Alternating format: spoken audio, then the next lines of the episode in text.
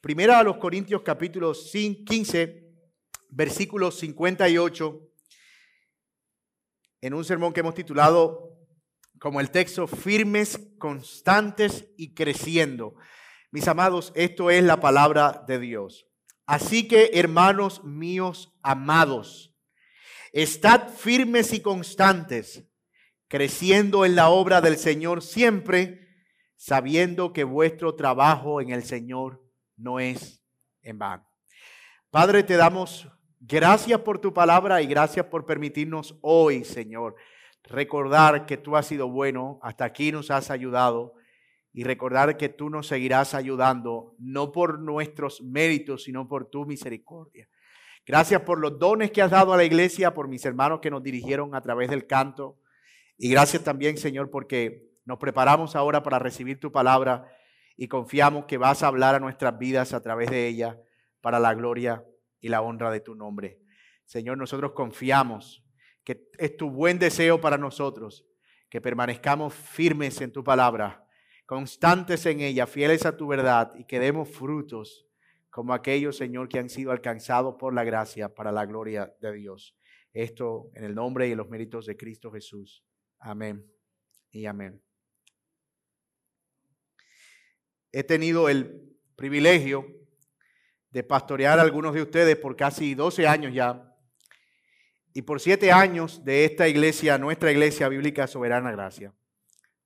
Y en medio de tantos motivos de gratitud pensaba en que si esta fuera mi última predicación, si esta fuera la última vez que nos viéramos, ¿cuáles serían las palabras que siempre quisiera que recordaran?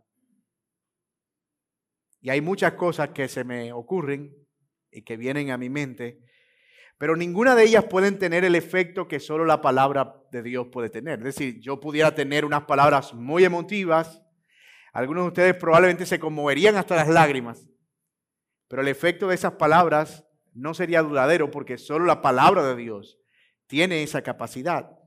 Así que el texto en el que hoy meditaremos es el buen deseo de un pastor amado, esto es de Pablo, para una amada iglesia.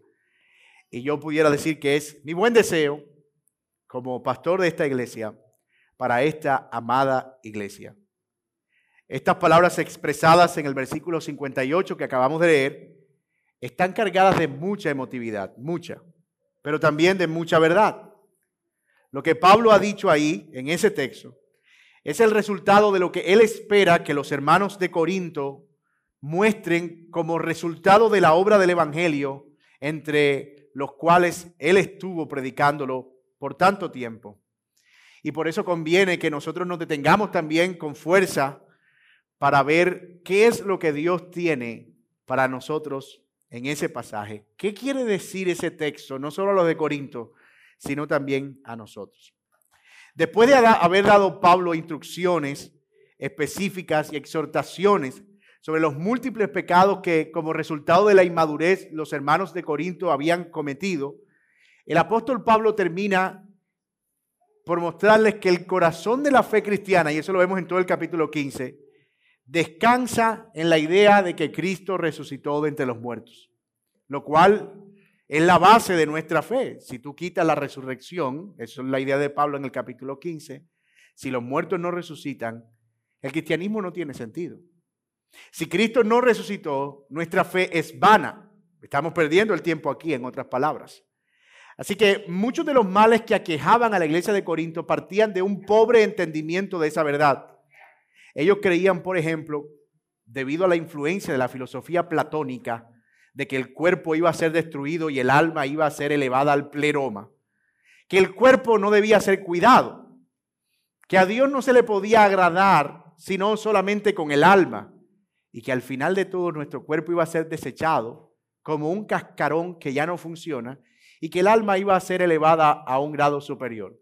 En consecuencia, gracias a ese entendimiento, los mal entendimiento, por cierto, los de Corinto experimentaban toda clase de pecados de la carne. Se envidiaban unos a otros, tenían relaciones sexuales ilícitas, practicaban la idolatría, eran glotones, practicaban las borracheras incluso con el vino de la cena del Señor. Mira esa espiritualidad. se comían y se mordían en conflictos unos a otros, en las relaciones conyugales incluso hasta se separaban por cierto tiempo porque otros yéndose al extremo pensaban que tener intimidad con sus esposas era pecaminoso. Es decir, era una iglesia rara, pero toda esa rareza en sus prácticas provenía de un entendimiento, como ya lo dijimos, pobre de la doctrina esencial de la fe cristiana. ¿Qué va a pasar con nuestros cuerpos después de la muerte?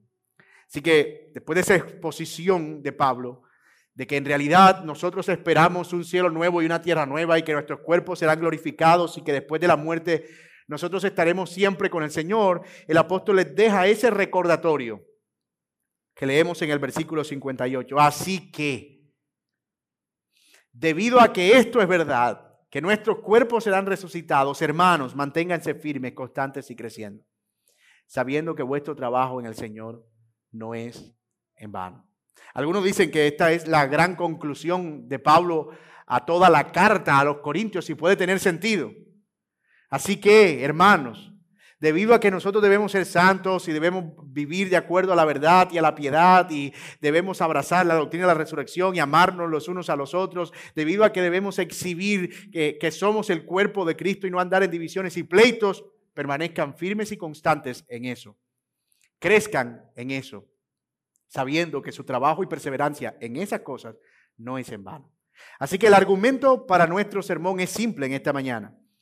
Debido a que Cristo resucitó de los muertos, tenemos esperanza nosotros de vida eterna y por lo tanto debemos permanecer firmes, constantes y creciendo en la fe hasta que seamos llevados a la gloria. No hay un bache o un vacío entre nuestra redención y nuestra glorificación que era, parece ser lo que los de, los de Corintio estaban pensando. Como que Cristo nos salvó, vivamos como quiera hasta que nos muramos. Y Pablo dice, no, Cristo nos salvó y por el poder de su resurrección nos resucitó de entre los muertos. Él nos va a llevar a la gloria, pero lo que hay en la mitad de esos dos eventos es un desafío y ustedes deben permanecer firmes y constantes en la fe, no desviarse. Ustedes deben en ese espacio crecer en la fe y deben trabajar en la obra del Señor sabiendo que ese trabajo no es en vano. Ese es el argumento que Pablo parece que presenta en este texto y que va a ser el argumento de nuestro sermón en la mañana de hoy. Lo veremos a la luz de nuestros ya acostumbrados tres encabezados. El primero, veremos un llamado a permanecer firmes y constantes. En segundo lugar, veremos un llamado a crecer en la obra de Dios. Y tercero, veremos un llamado a confiar en la recompensa del Señor. Fíjense que es bien sencilla la estructura de nuestro texto hoy un llamado a permanecer firmes y constantes, un llamado a crecer en la obra de Dios y un llamado a confiar en la recompensa del Señor. Veamos nuestro primer punto que claramente sale de nuestro texto. Dice, más gracias, perdón, versículo 58. Así que, hermanos míos, amados, estad firmes y constantes. Nótese cómo Pablo inicia dirigiéndose a los de Corintio como hermanos amados. Hmm, eso es increíble. Si tú lees la carta a los Corintios, tú, lo último que diría es que esa gente es hermano. Si acaso primo tercero y lejano.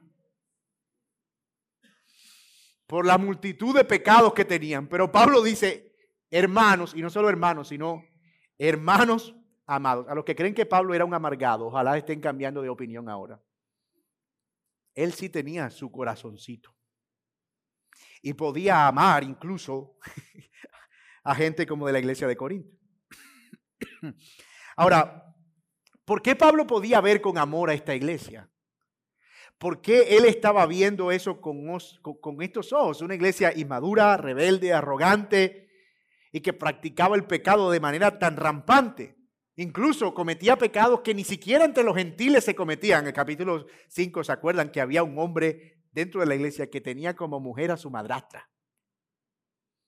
Y Pablo dice, expúlsenlo, porque ¿cómo es posible? Eso ni siquiera se nombra entre los gentiles.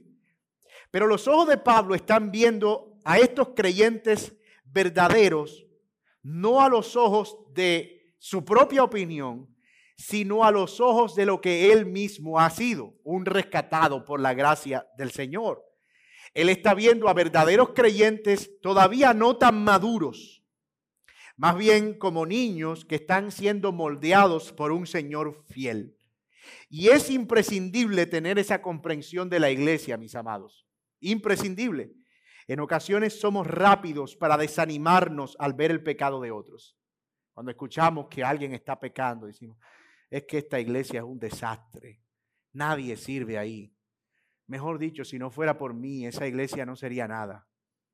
Todos son unos pecadores. Pero si vamos, o si vemos más bien la propia obra de Dios en nosotros, eso nos hace sensibles para ver las faltas y pecados de los demás. Pablo sabía que él también era un pecador, rescatado del lodo cenagoso del pecado. Y era consciente de que todo lo que él era era por la gracia de Dios. Y ese entendimiento le hacía ver a los demás exactamente con esos ojos de gracia. Qué necesario es esa actitud en nuestras vidas hoy. Ver la viga en nuestro propio ojo para luego sacar la paja en el ojo del hermano. Entre más somos conscientes de la gravedad de nuestro pecado y la obra de Cristo para rescatarnos de ese pecado, más sensibles somos a los pecados de otros y más gracia extendemos en la manera en que eh, llevamos a cabo nuestra relación. Así que eso parece ser una muy buena explicación para esta actitud tan compasiva de Pablo hacia una iglesia tan difícil como la iglesia de Corinto. Y la primera recomendación que Pablo le hace a estos ya explicados, amados hermanos, es manténganse firmes y constantes. Permanezcan firmes y constantes. Y la razón por la que queremos tratar esas dos palabras en un mismo punto es que ambas están asociadas a la misma idea. Pudimos haber hecho un punto para permanezcan firmes, luego otro para permanezcan constantes y luego otro para permanezcan creciendo. Pero en el original, las palabras firmes y constantes parece que tienen una relación muy estrecha. Pablo está comunicando una sola idea. Y esa idea es que los creyentes de Corinto debían tener convicción interna profunda en las verdades de Dios. Esto es una creencia sólida en las verdades del Señor y especialmente en sus promesas acerca del siglo venidero y la resurrección permanezcan firmes a estas cosas que yo les he enseñado, en otras palabras. La misma palabra aparece otra vez usada por Pablo en Colosenses 1.23 cuando él dice, si en verdad permanecéis fundados y firmes en la fe, sin moveros de la esperanza del Evangelio que habéis oído, el cual se predica en toda la creación que está debajo del cielo, del cual yo, Pablo, fui hecho ministro. Allí la palabra firmes es exactamente la misma. Así que lo que Pablo quiere comunicar es, permanezcan firmes en las verdades del Evangelio, en lo que ustedes han creído. Como vemos, el uso de esa palabra está asociada con la firmeza o con la convicción en lo que nosotros creemos. La iglesia de Corinto estaba siendo bombardeada por filosofías griegas y mundanas continuas que pretendían apartar el oído de ellos de la verdad. Ellos mismos habían abierto la puerta a herejías y filosofías que estaban destruyéndolos desde adentro y que poco a poco se fueron infiltrando y eso es un verdadero peligro. Si realmente queremos ver una iglesia que permanezca en el tiempo, debemos enfatizar en la firmeza doctrinal, en la solidez bíblica. De lo contrario, cualquier moda o cualquier viento que aparezca o cualquier idea se va a llevar a la iglesia por delante si no hay bases profundas, si no hay convicciones firmes. Una fe firme es una fe anclada profundamente a la verdad. Y esto, hermanos, es importante, muy importante, porque vivimos en días en los que todo es express, todo. O sea, todo es rápido. Si tú quieres un domicilio, tienes una aplicación y te llega a la casa. Si tú eh, quieres, eh, qué sé yo, yo estaba un martes en República Dominicana y en una hora estaba en la casa, dos horas. O sea, uno dice, espérate, eso antes en barco hubiese tomado días. Y ese, esa característica del mundo de ir rápido y de todo express, como que nos va bombardeando. Entonces queremos correr la carrera cristiana rápido también.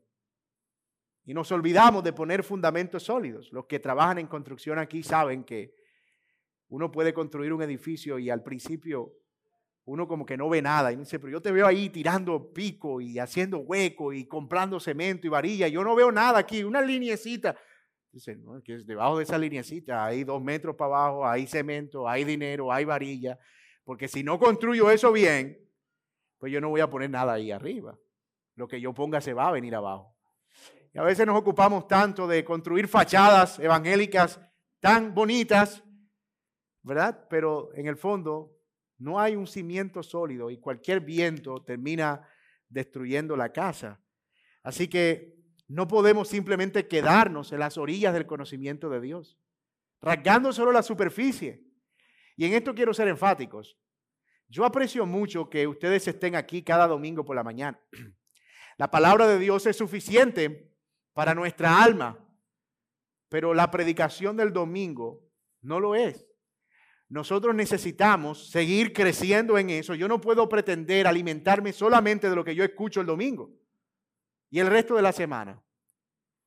Y mi, propia, mi propio compromiso con adquirir conocimiento de parte de Dios.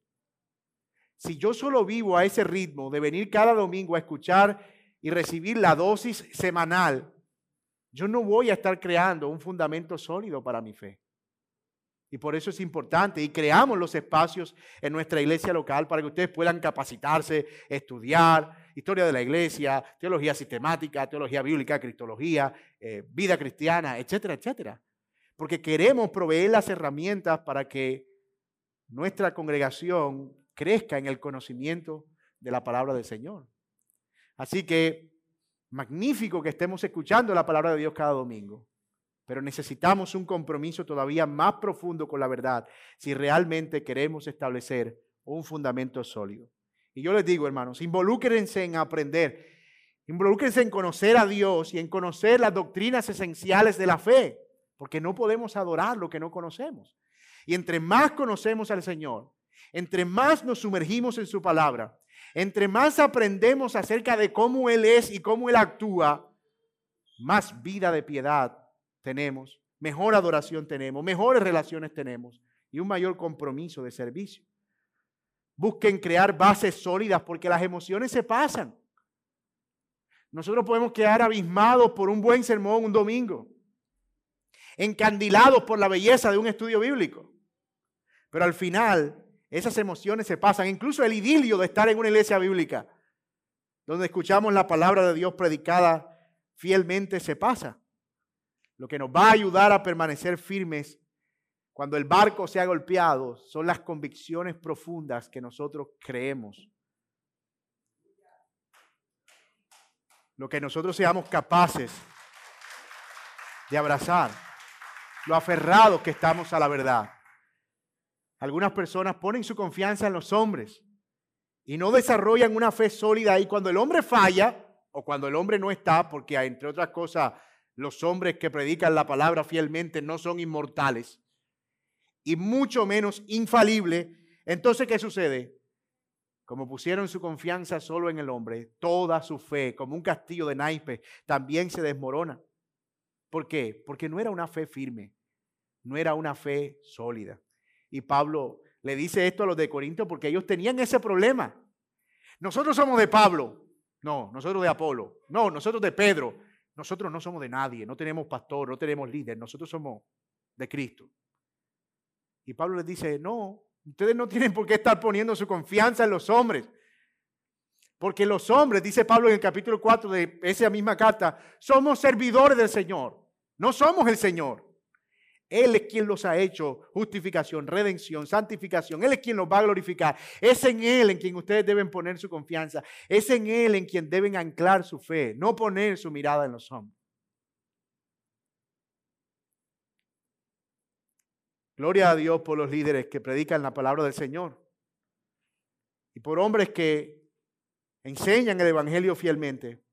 Pero los hombres son solamente eso, instrumentos, no el ancla de nuestra fe. La otra palabra que Pablo usa aquí en ese mismo sentido es constantes. Permanezcan firmes y constantes. Y dijimos que ambas palabras están relacionadas, pero tienen diferencias sutiles o ligeras.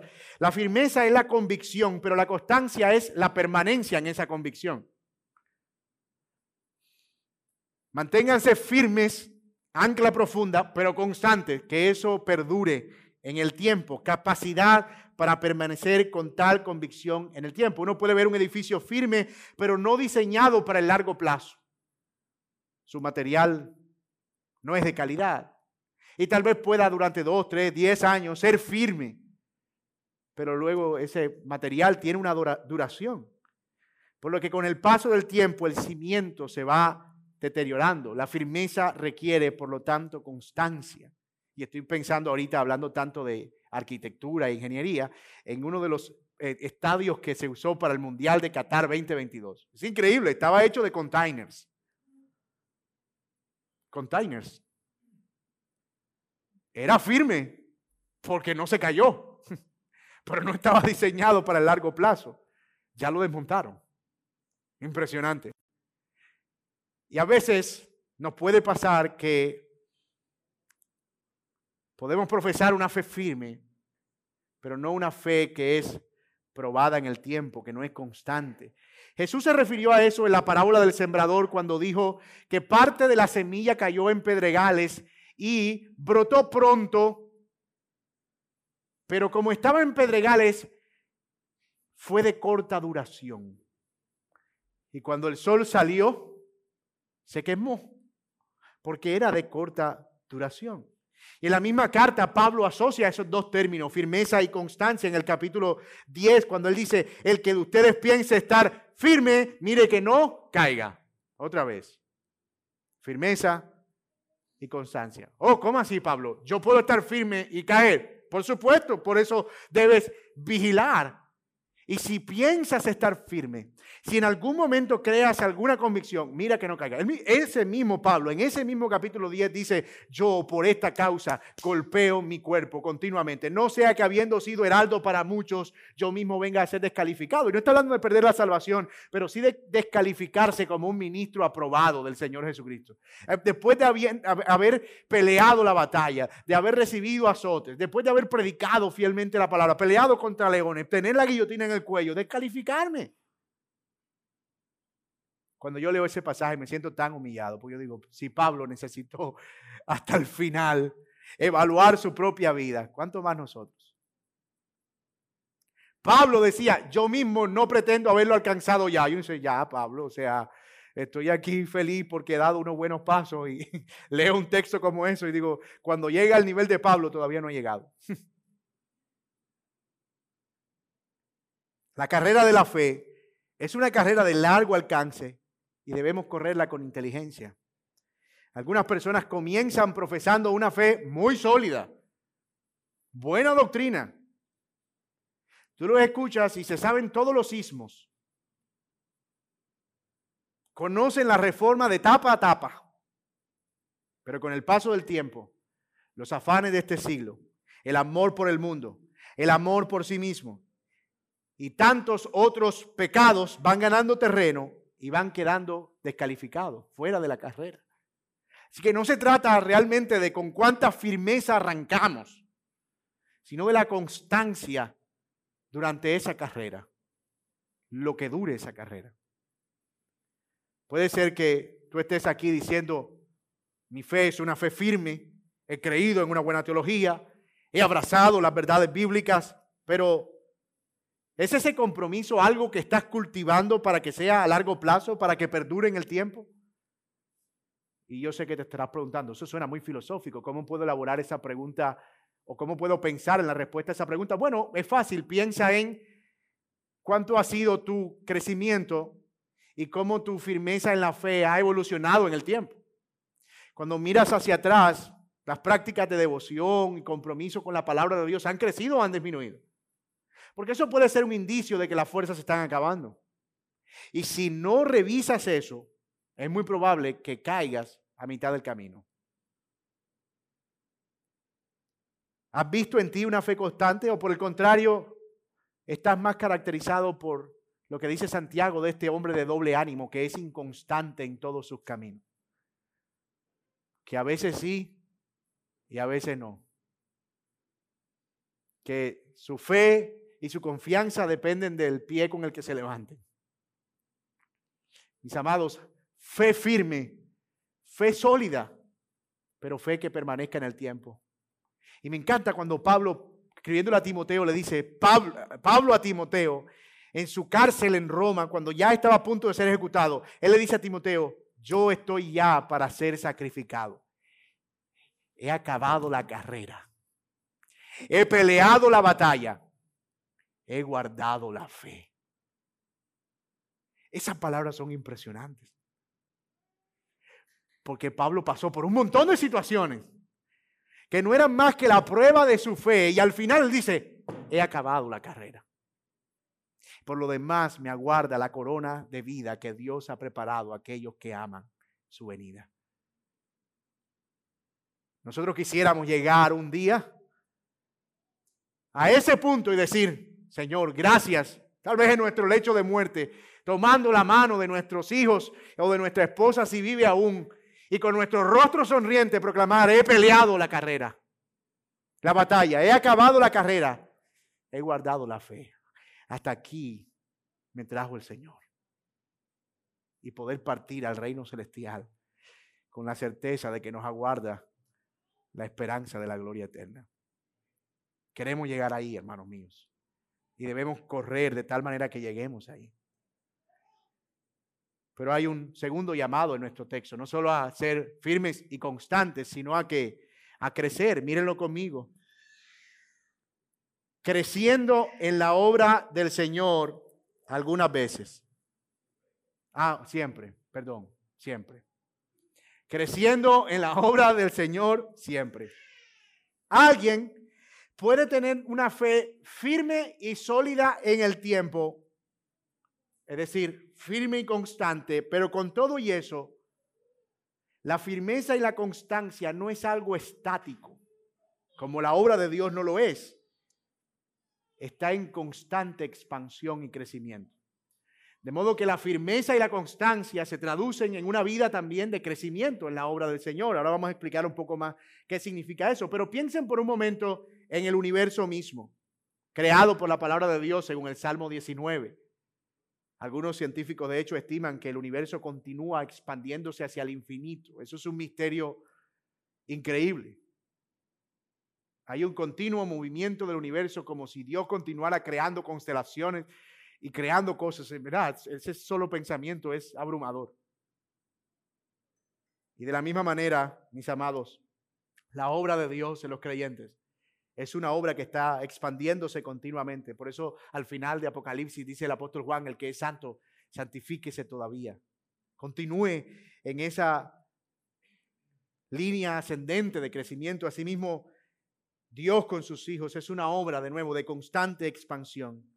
Por lo que no es suficiente con tener teología correcta y no es suficiente con mantenernos en esa teología, sino ponerle manos y pies a dicha teología, ponerla a hablar, ponerla a andar, ponerla a caminar, ponerla a relacionarse, a crecer. Piensa por un momento en un árbol de cultivado con la técnica de bonsai. No sé cuántos están familiarizados con eso, pero es una técnica japonesa que lo que consiste es tomar la semilla de un árbol, un árbol, árbol normal, sé yo, un mango, guayaba, roble, lo que sea, y entonces con mucha paciencia, casi paciencia asiática, eh, el hombre que cultiva empieza a cortarle estratégicamente algunas ramas y luego a cortarle un tallo, una cosita aquí, un cortecito. Y el árbol se va convirtiendo en un árbol robusto, grande, en ocasiones hasta llega a dar fruto, pero nunca rompe la maceta. Y de hecho hay algunos bonsáis cultivados que pueden durar años y años en su maceta. De modo que, eh, eh, de hecho, la técnica consiste en eso. Nunca separas el árbol de la maceta. Porque en ese momento el árbol deja de, existir. Ellos crean como una, como una relación. Y, como dije, algunos de ellos pueden dar frutos pequeños. Otro día veía un video de un árbol de bonsai de guayabas. Esa es una guayaba hermosa, así chiquita. Linda. Unas guayabitas eh, tipo bonsai. Y, y eran comestibles. O sea, guayaba de verdad. y fíjate que ellos tienen todo para convertirse en árboles firmes. Sin embargo, no se desarrollan. Y aunque es un proceso artificial, porque no es natural, lo natural es que si tú tiras esa semilla ella va a crecer como un árbol frondoso y va a dar fruto, porque eso es lo natural, que ese árbol crezca según su especie. Y los bonsáis son un buen elemento decorativo. Bueno. O sea, nadie toma un bonsai como para, pues voy a darle sombra al patio, me voy a comprar un bonsai. No. Son decorativos, lo tienes ahí en la sala y todo el que, oh, wow, mira ese árbol, porque se ve como, como un árbol, pero en miniatura. No es funcional. Decorativo, no sirve. Es meramente ornamental. Bueno, yo a veces tengo la impresión que la fe en ocasiones y en algunos puede verse robusta, firme, permanente, pero no hay un crecimiento evidenciado en frutos evidentes. Son como una especie de bonsai evangélico. Tú lo ves ahí, desarrollados, firmes, teológicos. Tú le preguntas la doctrina, confesión de fe, todo en chulito verde, dicen amén, aleluya, se congregan los domingos, fieles, en, fieles de verdad, pero nulos en cuanto a su crecimiento y su fruto. Aquí Pablo se refiere al crecimiento en el texto. El texto dice, creciendo en la obra del Señor siempre. O sea, Pablo especifica qué tipo de crecimiento es. Es un crecimiento en la obra de Dios. Ahora bien, esa obra de Dios puede ser entendida en varios sentidos.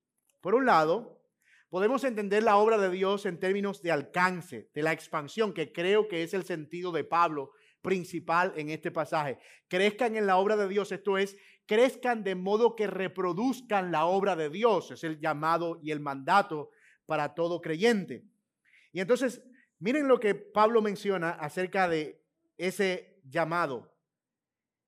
El Evangelio y la obra de Dios en nosotros, nuestra firmeza en la fe, debe ser expansiva. Es por eso que el Evangelio llegó hasta nosotros, precisamente porque quienes se convertían entendían que debían seguir replicando ese mensaje. Los creyentes no estaban de adorno, entregaron sus vidas como el abono, y así se habla en las misiones, ellos fueron la semilla o el abono para que el Evangelio siguiera creciendo. Se ven bien, son saludables, pero están creciendo en la obra del Señor. No son bonsáis, espiritualmente hablando son funcionales, hacen lo que tienen que hacer, producen el fruto que tienen que producir, replican lo que tienen que replicar. Y yo quiero ser muy cuidadoso con lo que voy a decir ahora. Cuando uno dice eso es porque va a decir algo que la va a embarrar. Pero voy a decirlo, voy a ser muy cuidadoso con lo que voy a decir ahora. Como iglesia nosotros estamos muy agradecidos con muchos hermanos que el Señor ha traído aquí a esta congregación local de otras iglesias. De hecho, si yo les pidiera que levantaran la mano quienes han venido aquí que antes pertenecían a otras iglesias, no lo vayan a hacer. Yo sé que tendríamos una abrumadora mayoría.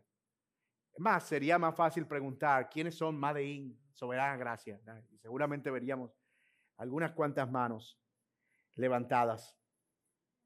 Y creemos que eso ha sido providencial. Dios en su bondad así lo ha permitido.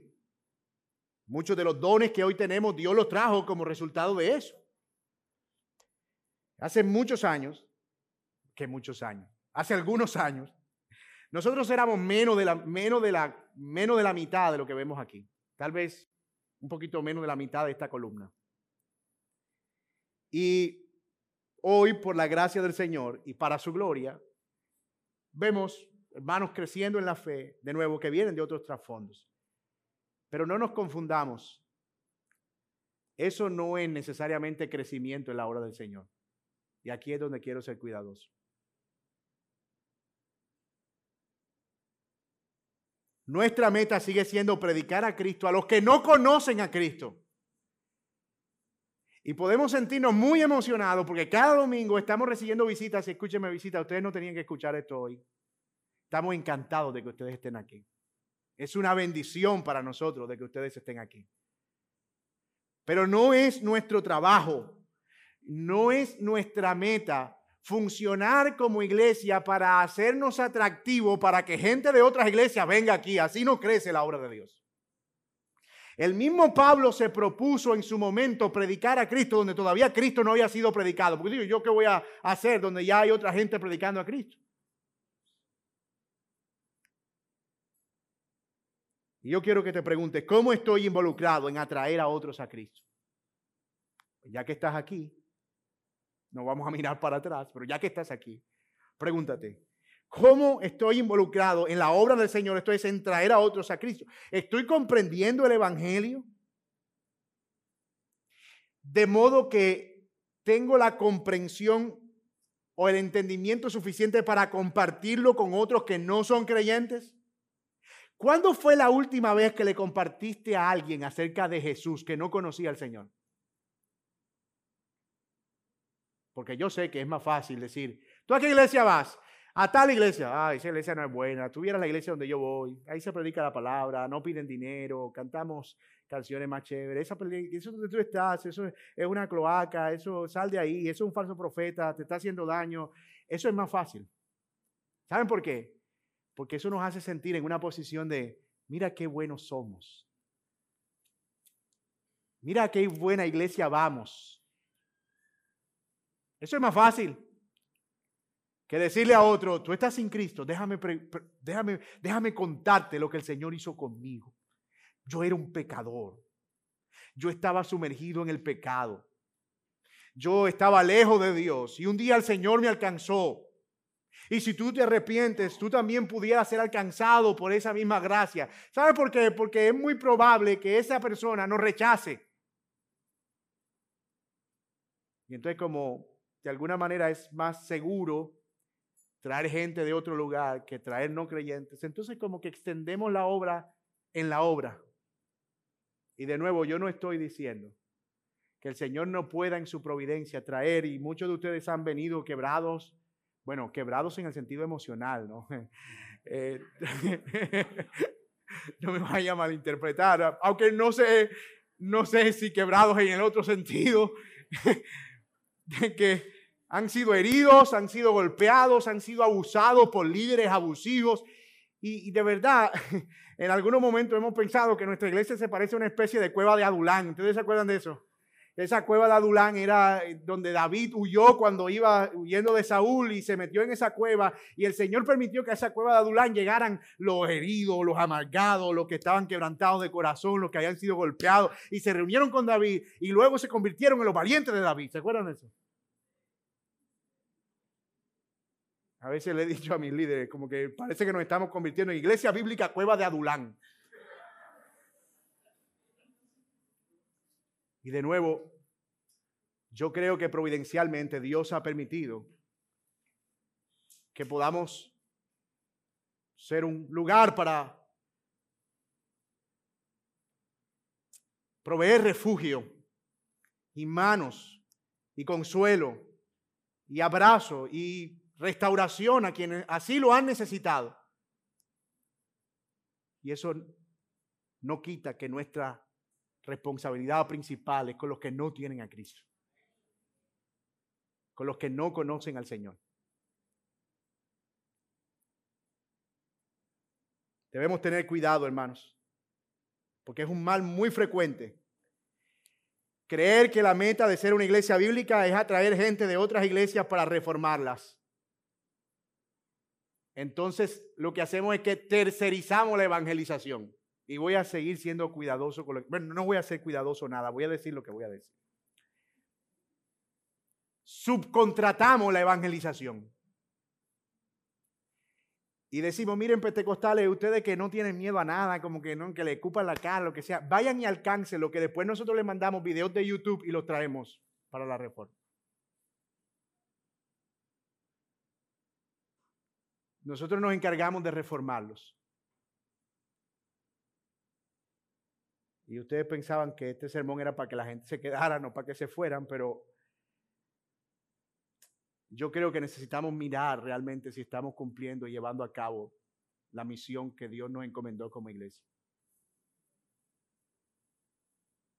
Y uno no puede dejar de ser autocrítico y hacer la reflexión que nos toca hacer esa es una preocupación.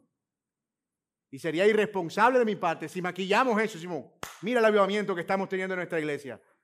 Qué bueno lo que Dios está haciendo. Sí, nos alegra. Pero queremos realmente ser movidos a hacer lo que Dios quiere que nosotros hagamos como iglesia, ir y predicar a aquellos que no han oído del Señor. Ese es nuestro principal llamado, mis amados hermanos. Ir a los que están sumergidos en el fango del pecado, que están sin Dios y sin esperanza en el mundo. No debemos dejar de orar por oportunidades para el evangelismo porque a veces pareciera que la doctrina cauteriza la evangelización. Y pasamos de ser quienes se convertían o quienes eran eh, evangelistas fervorosos a, apologistas refinados. O sea, ahora solo queremos hablar de cosas y de teología y debates, pero nos olvidamos de compartir las buenas nuevas. Debemos orar por más iglesias plantadas y por oportunidades para compartir el Evangelio. Pero mientras oramos, no debemos dejar de poner nuestra mano en el arado. Eso es a lo que se refiere Pablo con crezcan en la obra del Señor. Y esa es una buena pregunta para nosotros, hermanos de Iglesia Bíblica Soberana Gracia. ¿Estamos realmente creciendo en la obra del Señor? Nuestra fe firme y constante debe llevarnos a crecer. Y no solo es esa la única forma en la que crecemos, no solo es alcanzando y extendiendo la misión de Dios, sino también en poner nuestros dones en servicio. Ese crecimiento a nivel de congregación, involucrarnos, es en parte de una comunidad de creyentes. No podemos hablar de crecimiento si seguimos jugando al sedentarismo eclesial. Al sentarme a escuchar cada domingo lo que tienen para darme, pero no a dar lo que yo soy llamado a dar. Debemos involucrarnos intencionalmente en darnos por otros, en servir, en tener el mismo sentir de Cristo, el cual no sirvió a sí mismo, sino a los demás con su propia vida. Pero hay una tercera área de crecimiento, además de ese crecimiento de expansión de la obra de Dios entre los que no conocen y el crecimiento en el servicio, y es el crecimiento de la obra de Dios a nivel individual. Yo quiero ver realmente que hay crecimiento espiritual en mi propia vida. La obra del Evangelio creciendo en mi propia vida. Somos llamados a ese tipo de fruto.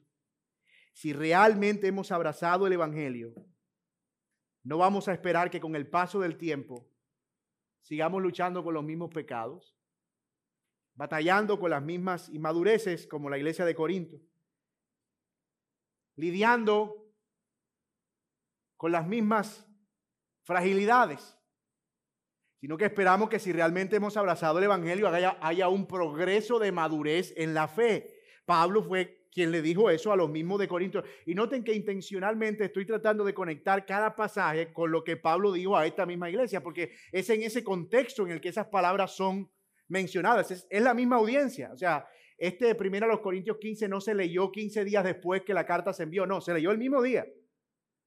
Y esas verdades estaban en la mente de los de Corinto. Y en algún momento Pablo les escribe a ellos y le dice en el capítulo 3, ustedes debían ser ya maduros, pero todavía tienen necesidad de leche y no de alimento sólido. Y todos nosotros pasamos por etapas en la fe. Pero algo que es evidente es que debe haber un crecimiento, una madurez, una mayor evidencia del Evangelio en mi vida. ¿Cómo está creciendo el Evangelio en mi vida? Pablo también dice en este capítulo 13 de Primera a los Corintios, cuando yo era niño, hablaba como niño, pensaba como niño, juzgaba como niño, mas cuando ya fui hombre dejé lo que era de niño. Ahora vemos por espejo oscuramente, mas entonces veremos cara a cara. Ahora conozco en parte, pero entonces conoceré cómo fui conocido. Pablo está diciendo, debe haber una realidad. Yo antes pensaba de una manera, pero ahora pienso de otra. Y lo que pienso ahora no es lo que pensaré cuando el Señor me redima. Hay un grado de entendimiento y de madurez que será perfecto cuando el Señor venga. Pero mientras lo que debe haber entre mi nacimiento espiritualmente, mi niñez espiritual es progreso. Si tú ves a un niño que no crece, es fácil hacer un diagnóstico y decir, está enfermo. No es normal, es anormal. Tiene 15 años, pero es un bebé, es un niño, tú dices, hay algo que no está funcionando bien en su cuerpo. Y lo mismo sucede a nivel espiritual. Eso es el crecimiento en la obra del Señor. Y finalmente hay un tercer llamado de Pablo. Permanezcan, y con eso vamos a ir cerrando, permanezcan firmes, constantes, creciendo en la obra del Señor siempre, y dice, sabiendo que vuestro trabajo en el Señor no es en vano. Una de las consecuencias de la mala teología de los de Corinto al respecto de la vida eterna era que creían que como todo se terminaba con este mundo, ¿qué sentido tiene andar haciéndose el santo y buscando, o sea, al final, si al final este cuerpo va a ser desechado, esa era la idea de los de Corinto, que si la vida fuera estable todo el tiempo, pues no beberíamos ni malgastaríamos la plata.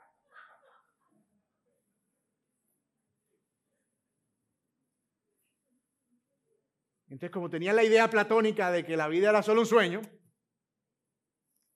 comamos y bebamos, disfrutamos, abusemos de nuestro cuerpo, porque al final todo se acaba. Mira cómo una mala teología induce a una mala práctica. Un mal entendimiento de la verdad de Dios conduce a conductas que obviamente van a ir en contra de la palabra del Señor. Era Pablo los pone en su lugar y dedica todo ese capítulo 15. Son 57 versículos a explicar la importancia de la resurrección. Cátedra le da a Pablo teológica de la resurrección. Le dice, ustedes están equivocados. La vida no se acaba para el que se muere. Si Cristo resucitó entre los muertos, nosotros también resucitaremos. Ojo con esto, le dice Pablo. Pero también les da ánimo y les deja claro que al final vivir para Dios tendrá una recompensa. Hacer la obra de Dios y crecer en la obra de Dios no es un trabajo vano. Y esa es una realidad muy importante y relevante para nosotros. Muy relevante. Cuando la queja aparece, cuando sentimos que nadie aprecia lo que hacemos, cuando creemos que no hemos recibido el aplauso suficiente, debemos recordar para quién vivimos y para quién estamos haciendo lo que hacemos. No tener una comprensión clara de la eternidad nos conduce a un fatalismo, así se conoce esa filosofía. Algunos hablan de nihilismo como que, ah, como que es, no importa, al final nada cambia, al final. Y algunos viven con esa mente fatalista. Pero hermanos, la vida eterna es una realidad para nosotros. Cristo se levantó de entre los muertos. Eso es verdad. Es una verdad histórica. Es una verdad teológica y es una verdad espiritual gloriosa. Cristo se levantó de entre los muertos. Y como Él se levantó de entre los muertos, eso es la garantía de que nosotros también nos levantaremos de entre los muertos.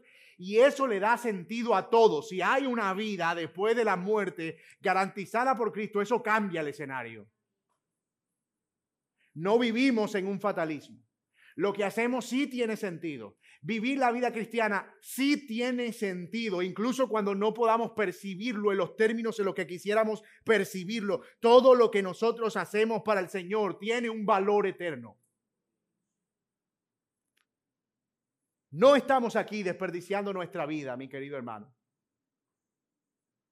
No. No estamos aquí desperdiciando nuestro tiempo y le hablo a quienes han sido atacados por la duda o por la incredulidad, a quienes han perdido el ánimo, a quienes han pensado muchas veces que no hay sentido en vivir para Dios o esforzarse y ver dolor y sufrimiento como recompensa en este mundo. Mi hermano amado, si esos pensamientos han estado en tu mente, yo te hablo a ti.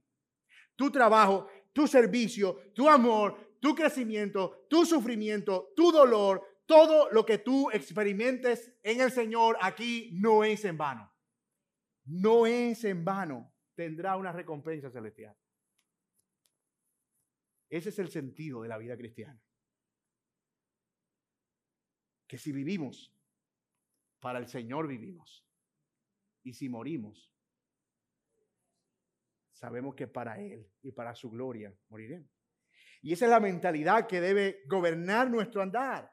No vivimos para nosotros mismos, sino para aquel que después de levantarse de los muertos es capaz de darnos vida y vida en abundancia.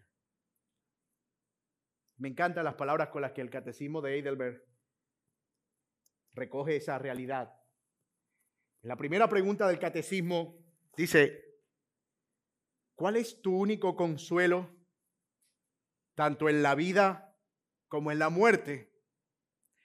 Y la respuesta del catecismo es que yo, con cuerpo y alma, tanto en la vida como en la muerte, no me pertenezco a mí mismo, sino a mi fiel Salvador Jesucristo, que me libró del poder del diablo, satisfaciendo enteramente con su preciosa sangre todos mis pecados y me guarda de tal manera que sin la voluntad de mi Padre Celestial, ni un solo cabello de mi cabeza puede caer. Antes es necesario que todas las cosas sirvan para mi salvación.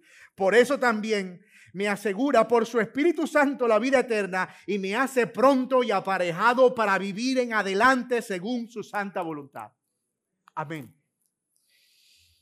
Wow. Ese es el sentido de la vida. Estamos en Cristo. Que no nos pertenecemos a nosotros mismos. Que no vivimos para nosotros mismos. Que nada de lo que nosotros hacemos es en vano. Así que si estas fueran mis últimas palabras como pastor de esta amada iglesia, yo les diría, amados hermanos, permanezcan firmes, creando una convicción sólida del Evangelio. Asegúrense de mantenerse constantes en esa convicción en el tiempo, incluso en medio de los sufrimientos y los dolores y todo lo que puedan experimentar a lo largo de su vida. Pero no se olviden de crecer. No se olviden de extender la obra del Señor. No se olviden de crecer en servicio, en humildad y en mansedumbre y en los frutos que provienen del Espíritu. No se olviden de crecer en los frutos del Evangelio en su propia vida. Y le diría mis amados hermanos, hagan esto, porque todo lo que ustedes hagan para el Señor tendrá su recompensa. Nada es en vano. Nada de lo que nosotros hacemos es en vano. Y querido amigo, si tú estás aquí sin Cristo, estas palabras también son para ti. La fe cristiana no es un salto a la nada o al vacío. No es correr persiguiendo el viento. Es la esperanza de saber que Dios nos da salvación para que vivamos para su gloria en este mundo mientras nos prepara para vivir con Él por la eternidad. Si tú no te consideras un cristiano todavía, y si no has profesado fe, yo te invito a que entregues tu vida a Cristo en cuerpo y alma hoy, y que no aplaces este llamado a tu salvación, y le rindas tu vida al Salvador arrepintiéndote de tus pecados, y vas así a recibir de su mano el perdón y la vida eterna. Eso es lo que Él ha prometido. Mis amados hermanos, que así sea. Quiero pedir a los hermanos de la alabanza que vengan por aquí, por favor. Padre que estás en los cielos. Te damos gracias, Señor, por tu misericordia y por tu amor.